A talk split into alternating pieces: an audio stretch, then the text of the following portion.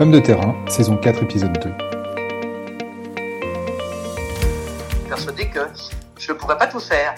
Il a eu cette phrase euh, assez marrante que je redis régulièrement. Il m'a dit il n'y a que les gens qui ne font rien qui n'arrivent pas à trouver du temps pour faire autre chose. et effectivement, euh, effectivement, je me suis aperçu, parce que je suis un peu hyperactif, donc ça me correspondait assez, je me suis aperçu qu'en fait, le temps qu'on voulait bien consacrer aux choses, c'était, ça relevait de la volonté et pas de l'impossibilité. Bonjour à vous, chères lectrices et chers lecteurs de Parole des Nous nous retrouvons comme prévu en cette mi-octobre pour un nouveau podcast Femmes de terrain un peu particulier. Un peu particulier en effet, car c'est aujourd'hui l'anniversaire de Ville et Banlieue. Et parce qu'on n'a pas tous les jours 40 ans, l'association a décidé de fêter à Lyon ce moment important, avec toutes les personnes qui ces dernières décennies se sont engagées sur les dossiers qui lui sont chers. L'occasion aussi de fêter ce qui est vécu au quotidien, avec au programme deux journées d'échanges et de visites sur les dynamiques à l'œuvre en matière de politique de la ville. Pour ce nouvel épisode, nous sommes donc allés à la rencontre de Catherine Arnoux, femme de terrain comme vous allez le découvrir, maire de Champlouis-les-Vignes et vice-présidente de Ville et Banlieue. Parmi les nombreuses anecdotes qu'elle nous a racontées, elle nous a parlé notamment de sa rencontre avec le réalisateur du film Les Promesses, film sorti l'an dernier en salle et qui s'est inspiré justement de sa vie de mère pour le personnage principal. Est-ce que vous pouvez vous présenter et nous en dire un petit peu plus sur votre parcours euh, qui a été le vôtre euh, avant de devenir ben, J'ai été médecin généraliste, donc j'habite euh, dans la région parisienne, dans les Yvelines, dans une commune, la mienne, qui est une commune qui ressemble un petit peu avec un, un quartier prioritaire très important. Et j'ai été euh, toujours intéressé par la chose publique, puisque j'étais j'ai été dans des associations de tout style, parents d'élèves, associations, depuis simplement des années. Et j'avais été approché, euh, quand je suis venu m'installer sur Chanteloup, qui était, toutes ces villes se touchent, donc c'était aussi euh, mon, mon cœur de vie. J'ai été approché par le maire en place, alors que j'étais euh, à ce moment-là très impliqué dans, le syndic- dans les syndicats médicaux et dans les représentations médicales, pour, euh, pour euh, d'abord être adjointe, et après il m'a demandé de prendre sa succession en euh, 2009. Est-ce que ça s'est fait euh, naturellement et simplement ou il a fallu euh, vous convaincre? Euh, ça n'a pas du tout été évident. D'abord, euh, d'abord là, quand il est venu me chercher au départ, euh, j'ai été déjà réticente, euh, non pas du tout par euh, peur de m'impliquer, mais parce que j'étais à ce moment-là très très impliquée dans les syndicats médicaux et donc euh, bah, c'était pas, c'était à mes yeux pas franchement le moment de la vie publique. J'ai dit oui avec euh, au départ beaucoup de réticence en lui demandant d'être plutôt en fin de liste et plutôt sans mission particulière parce que j'étais persuadée que je ne pourrais pas tout faire. Il a eu cette phrase assez marrante que je redis régulièrement. Il m'a dit il y a que les gens qui ne font rien qui n'arrivent pas à trouver du temps pour faire autre chose. et effectivement, euh, effectivement, je me suis aperçu parce que je suis en plus une hyperactive, donc ça me correspondait assez. Je me suis aperçu qu'en fait, le temps qu'on voulait bien consacrer aux choses, c'était ça relevait de la volonté et pas de la possibilité. On pouvait toujours faire euh, et, et pas faire les choses que j'ai. Je ne peux pas faire les choses superficiellement. Pouvait faire les choses en profondeur en se consacrant quand même. Donc j'ai dit oui, euh, j'ai dit oui, j'ai été surprise qu'il me propose un poste d'adjointe puisque c'est justement pas ce que je voulais au départ. Il est évident qu'à ce moment-là, j'ai fait des choix, c'est-à-dire que on était en fin d'un parcours électif euh, à l'Union des professionnels de santé, donc c'était aussi le moment où je pouvais m'en éloigner sans, rupture euh, lourde. Et puis donc j'ai été adjointe pendant euh, pendant sept ans, huit ans, huit ans puisque j'étais, on a eu un mandat un peu particulier. Et quand il a commencé, alors que j'étais adjointe, à me demander de lui succéder, j'ai dit non. Mais j'ai dit non, euh, c'est très féminin, je pense, ma, ma, ma façon de réagir. J'ai dit non, non, c'était pas une question de temps, c'était pas une question d'engagement, c'était une question de compétences. J'étais persuadée de ne pas avoir les compétences. Je pouvais avoir les compétences en tant qu'adjoint, mais j'ai toujours été persuadée qu'on n'a pas les mêmes compétences en numéro 2 ou en numéro 1. Et j'étais persuadée de ne pas avoir les compétences pour à la fois mener une liste, mener un projet, mener une ville euh, euh, et m'intéresser à tous les sujets. Alors que moi, j'avais des sujets de prédilection et jusqu'à présent, bah, je me consacrais à mes sujets de prédilection sans, sans m'intéresser au reste. Donc j'ai mis à peu près euh, 4 à 5 ans à accepter. Ah oui, quand même, 4 à 5 ans. Ah oui, d'accord. Ouais, ouais. Et Ok. Il a fallu euh, beaucoup, beaucoup, beaucoup, beaucoup de beaucoup de gens qui essayent de me convaincre pour que j'y aille. Voilà, il m'a eu à l'usure, quoi, en gros.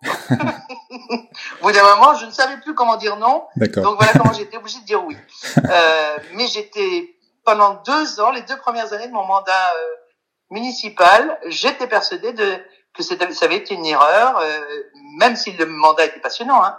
J'étais persuadée que je n'arriverais pas. Alors en plus, je succédais à un maire qui avait été maire pendant 27 ans, un maire emblématique. C'est toujours un petit peu compliqué, vous savez, de, de succéder à quelqu'un qui a marqué à la fois son territoire, son époque.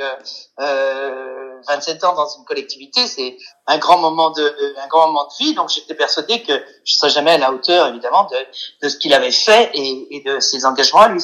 C'était deux ans un peu douloureux parce que ça, j'ai, parce que ça, c'est typiquement, enfin, c'est personnel je ne supporte pas de, ne pas être à la hauteur des engagements que j'ai pris. Et donc c'est vrai que pendant deux ans, été, euh, j'étais entre deux eaux en me disant est-ce que j'ai fait le bon choix, est-ce que j'ai fait le bon choix? C'est pas pour moi, mais est-ce que j'ai fait le bon choix pour la collectivité, est-ce que j'ai fait le bon choix pour ma liste? Voilà, est-ce que je suis à la hauteur de, des engagements que j'ai pris?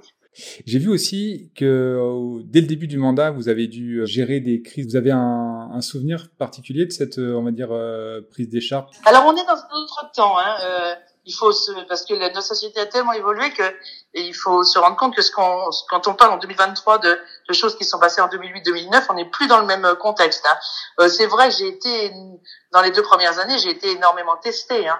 Je considérais que c'était presque logique, quoi, hein, euh, que je me sois testé.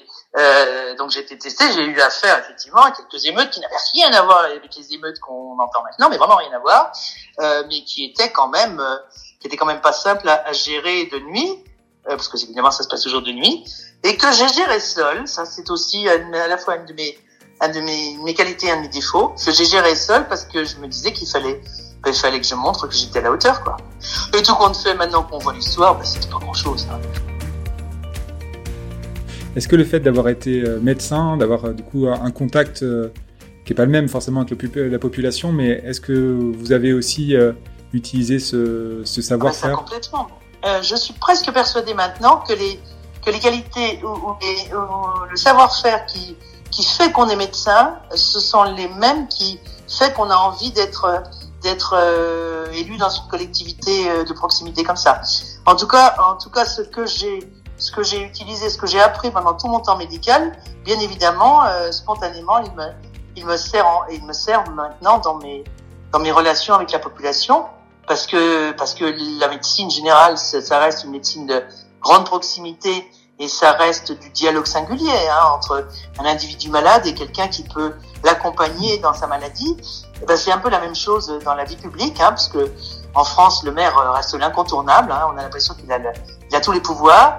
Euh, et donc dans cette relation singulière euh, entre l'habitant et le maire, euh, je crois que j'utilise à la fois les mêmes mots, le même euh, la même euh, empathie, euh, le même, le même, la même façon de, de créer la relation. Euh. J'étais un médecin généraliste qui faisait des accouchements, donc qui ont suivi, j'ai suivi des, j'ai suivi des familles entières. Vous savez, j'étais une médecin de famille hein, à l'ancienne. Hein. C'est ça en plus ma vocation. Hein. C'était de faire de la pédiatrie, de faire de l'obstétrique et, et d'accompagner dans des, dans des histoires de vie. Euh, donc, euh, et donc effectivement, les relations que j'ai mis que j'ai mis en place avec avec mes avec mes patients qui étaient euh, qui étaient d'ailleurs très affectifs et très spontanés, euh, je les redécline de la même façon. Une question qui va peut-être vous paraître un peu plus anecdotique, mais euh, j'ai lu que votre euh, votre biographie avait aussi inspiré le film Les Promesses. Et alors je sais pas si vous l'avez rencontré le réalisateur et. Euh... Oui, bien sûr. Bah, je l'ai rencontré longtemps avant. Il est venu euh, au moins un an et demi avant avant la sortie du film.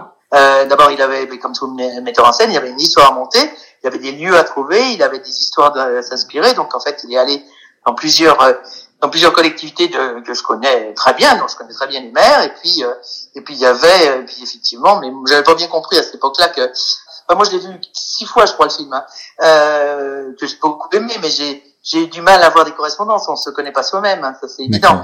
Et tous mes proches me disent qu'il y a, il y a des formules de phrases, il y a des attitudes et tout ça qui sont qui, qui, qui sont vous, qui sont les, enfin, qui, qui retrouvent chez moi. Quoi. Ce film pour euh, a permis de, de mettre à l'honneur euh, aussi indirectement euh, l'association Ville et banlieue. Est-ce que vous pouvez nous en dire un, un petit mot sur pourquoi cette association, qui on y retrouve et comment elle fonctionne peut-être aussi?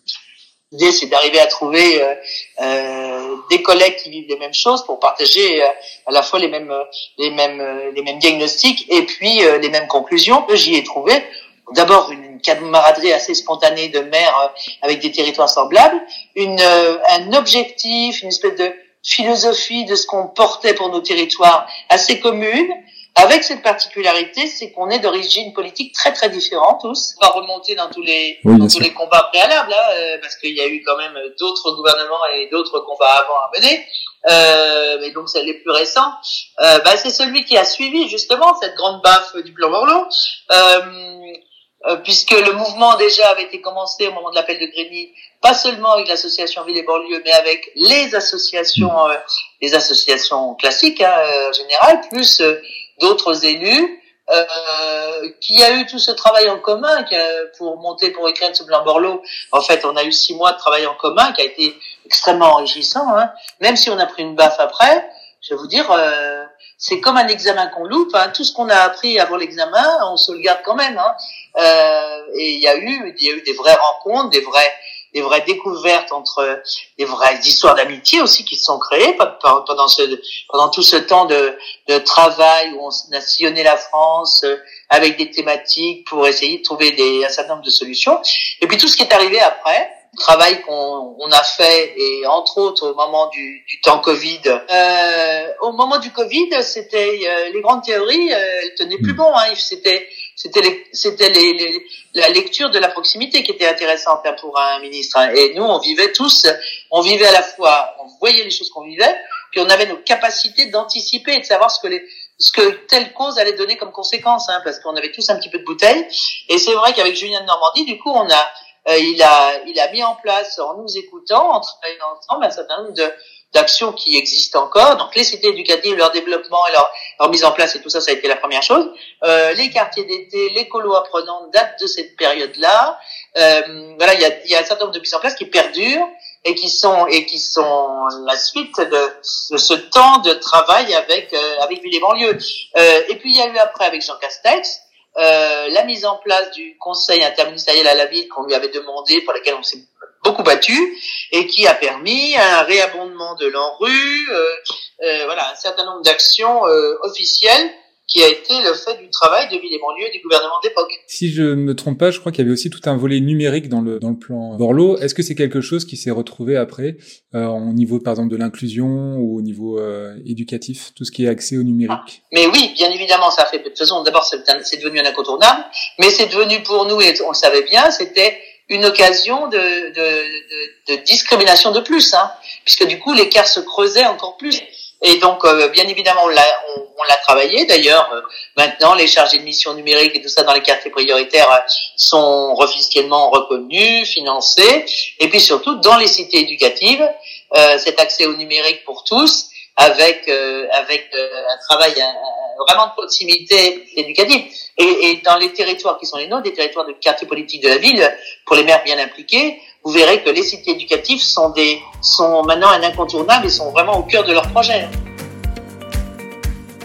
Ma dernière question, c'était sur l'anniversaire qui va avoir lieu à Lyon. Est-ce que vous pouvez nous en dire un petit peu plus? Bah, Évidemment, c'est à la fois euh, travailler sur l'histoire, parce que l'histoire, l'histoire de ce, de ce mouvement de 40 ans de politique de la ville, c'est important de se dire euh, d'où on vient et, et, où on va, euh, de travailler un peu dans le fond, euh, et puis de et puis de changer, mais ça fait quelques, nous, ça fait quelques années, enfin au moins depuis le Covid, qu'on a essayé de, de réaverser la tendance, c'est-à-dire d'arrêter que la France entière considère que les quartiers politiques de la ville ne sont que des problèmes. Et d'ailleurs, ça a été euh, notre travail depuis deux ans. C'était ce qu'on appelle le Conseil national des solutions, qui s'est greffé à ville et banlieues.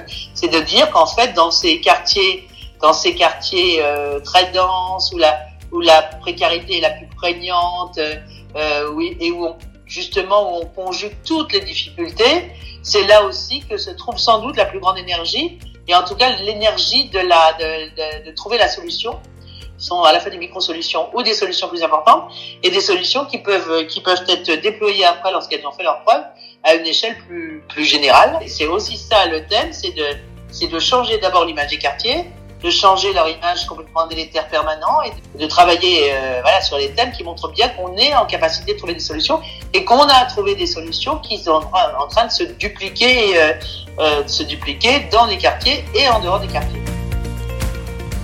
Ce nouvel épisode de Femmes de terrain touche déjà à sa fin. Un grand merci à vous de l'avoir suivi. Un grand merci également à Catherine Arnoux pour le temps qu'elle nous a consacré. Et très bel anniversaire à tous les membres de Ville et Banlieue, réunis jusqu'à demain à Lyon pour les 40 ans de leur association. C'était Femmes de terrain, saison 4, épisode 2, avec Catherine Arnoux, maire de Chanteloup-les-Vignes et vice-présidente de Ville et Banlieue.